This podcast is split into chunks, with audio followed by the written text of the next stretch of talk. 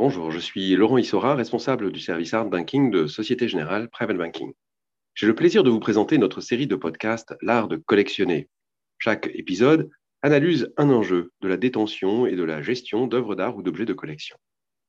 Nous nous intéressons aujourd'hui à une question majeure de la gestion d'œuvres d'art et d'objets de collection, leur protection, à travers des solutions d'assurance. Pour parler de ce sujet important, j'ai le plaisir de recevoir Rémi Béguin, président du groupe Patrimoine, société de courtage d'assurance internationale dont le siège se trouve à Paris. Bonjour Rémi, merci pour votre participation. Bonjour cher Laurent, merci de m'avoir proposé de, m'interroger aujourd'hui. Avec joie. Euh, pour euh, commencer, euh, cher Rémi, j'aimerais vous poser une question très simple. En matière d'assurance, qu'entend-on par objet de collection? Alors, chacun peut avoir sa propre définition. Pour ma part, cela englobe tous les objets qui sont valorisables et qui, de par ce qu'ils représentent, sont assurables en vue de limiter ou d'éviter toute perte en cas de destruction partielle ou totale. Il faut avoir une interprétation au sens large, allant au-delà des seules œuvres d'art telles que les tableaux et les sculptures. Il faut intégrer l'ensemble des actifs exceptionnels constituant un patrimoine, par exemple, le vin, les voitures anciennes, le mobilier d'époque, les ensembles de joaillerie ou d'horlogerie, la maroquinerie de luxe, des pièces de haute couture et bien d'autres, euh, bien que je, je n'ai pas encore cités. Il peut s'agir d'objets regroupés en véritables collections dans certains cas. Dans d'autres, il s'agit simplement d'un ou plusieurs objets de grande valeur individuelle justifiant une protection financière. Mmh, merci beaucoup, euh, Rémi, pour cette euh, définition finalement très ouverte euh, de ce que sont les objets de, collection. Bah, partant de votre expérience professionnelle, personnelle, quel est votre jugement général sur la robustesse des couvertures d'assurance que vous êtes amené à, constater, à voir, à analyser dans le cadre de votre activité? Est-ce que les collectionneurs, en général, sont bien couverts en matière d'assurance d'œuvres d'art et d'objets de collection spécifiquement? Alors c'est une bonne question. Aussi curieux que cela puisse paraître, et sans vouloir trop généraliser, cela dépend notamment de la zone géographique et de la culture locale en matière de gestion des risques. On remarque par exemple que les latins sont beaucoup plus fatalistes et attendent souvent de perdre pour réagir, quand les anglo-saxons, à l'inverse, vont davantage chercher à maîtriser les aléas de la vie. La sous-assurance ou non-assurance proviennent également des préjugés que peuvent avoir les collectionneurs. Certains pensent en effet être bien couverts sans avoir analysé les limitations de leur contrat.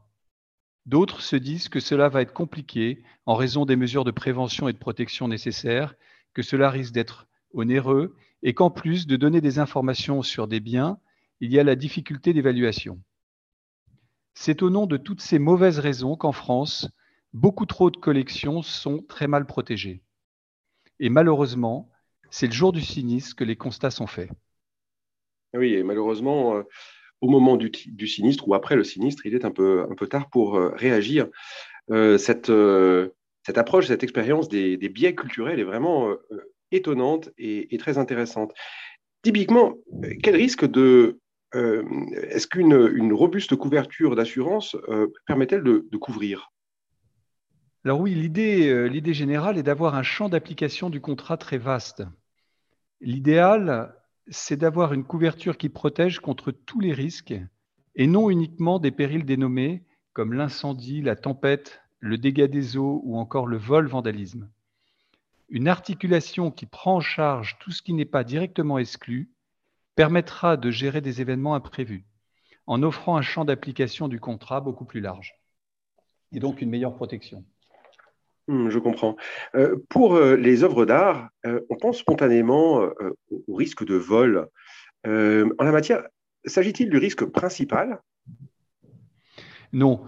En réalité, le plus important est l'incendie, sachant que ce dernier peut parfaitement survenir dans des endroits très bien entretenus.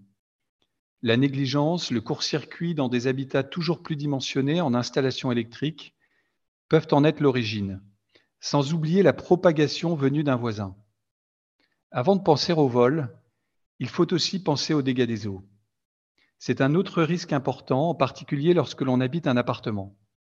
Le vol concerne davantage certaines typologies d'œuvres, par exemple les bronzes, montres, bijoux, pièces de collection de haute couture.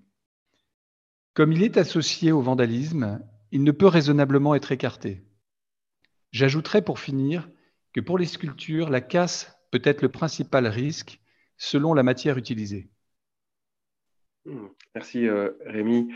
Euh, lorsqu'on regarde en direction de, l'écosystème des, euh, assureurs, est-ce qu'on peut partir du principe que tous les assureurs finalement proposent des solutions assez similaires ou y a-t-il vraiment des leaders qui se démarquent dans le secteur lorsqu'il s'agit d'assurer des biens d'exception?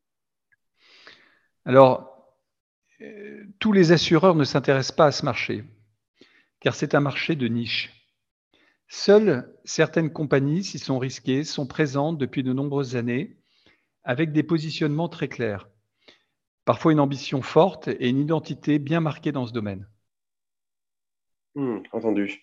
Euh, Rémi, euh, vous avez une, grande expérience euh, dans ce, secteur, vous avez été amené à, analyser des situations extrêmement diverses, mais est-ce que néanmoins on peut dire qu'il y a des conseils de base que vous pourriez être amené à, donner euh, à des individus souhaitant bien protéger leurs actifs? Quelles, questions faut-il se poser finalement pour, euh, pour s'engager dans, une protection efficace de, de ces euh, objets de collection? Mon conseil, et peut-être le, premier qu'il faut retenir, c'est de s'adresser à un courtier spécialiste qui sera présent durant chaque étape pour accompagner le collectionneur. Car en fait, le dernier va l'aider d'abord à définir les niveaux de couverture recherchés, puis à mettre en place une solution adaptée en valeur déclarée ou agréée, qui prenne en compte l'ensemble des particularités de la collection. Et ça, c'est un point fondamental. C'est l'assureur conseil qui identifie les risques liés à la collection, les analyse pour ensuite les gérer à l'aide d'un contrat sur mesure. Et en cas de dommage, c'est aussi lui qui saura obtenir l'indemnisation adéquate et apporter les conseils judicieux à l'aide d'experts pour sauvegarder, restaurer les œuvres ou encore étudier les solutions adéquates en matière de prévention et protection. Hmm, entendu, d'accord.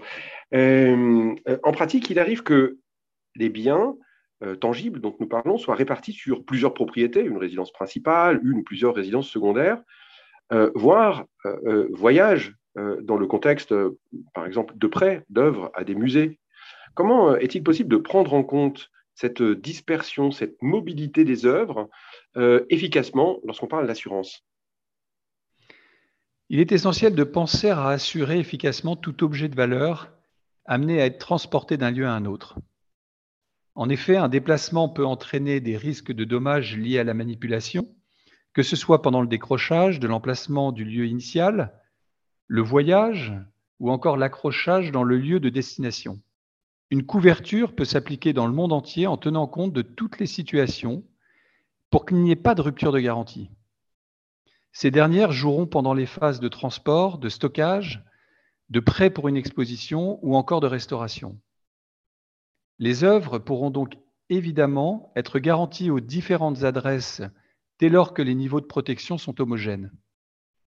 D'où une fois encore la nécessité de bénéficier d'un contrat spécifique qui prenne en compte l'ensemble des besoins. D'accord. Euh, c'est très clair. Une collection, euh, c'est un ensemble qui euh, est susceptible d'évoluer dans le temps, avec parfois des achats, parfois des ventes, qui peuvent se faire au fil de l'eau, à l'intérieur d'une même année. Comment tenir compte de ces fluctuations au sein du patrimoine de collection tout en maintenant une couverture qui soit adéquate alors l'idée, c'est que les nouvelles acquisitions soient automatiquement intégrées à la couverture avec un délai pour régulariser la situation. Les valorisations des objets assurés devront être régulièrement mises à jour pour intégrer l'évolution du marché. Pour cela, on fera appel à des experts reconnus. Ces actualisations sont importantes pour l'administration générale d'une collection, mais aussi et surtout du point de vue des assurances. Elles sont indispensables pour permettre la meilleure indemnisation en cas de sinistre. Rémi, je voudrais vous remercier euh, chaleureusement pour euh, ces éclairages. euh, passionnant et tellement utile. Il montre à quel point il est essentiel d'être bien accompagné, au fond, en matière de protection financière de ses actifs de collection. Chers auditeurs et auditrices, je vous donne rendez-vous dans notre prochain épisode, le dernier de notre série, qui nous permettra d'aller un cran plus loin dans les séquences de la vie des collections, puisque nous nous intéresserons à la transmission d'œuvres d'art et autres objets de collection en compagnie de maître Marceau Clermont. Notre série, L'art de collectionner, est disponible sur Apple Podcast et Spotify via notre programme hashtag Private Talk by Société Générale Private Banking.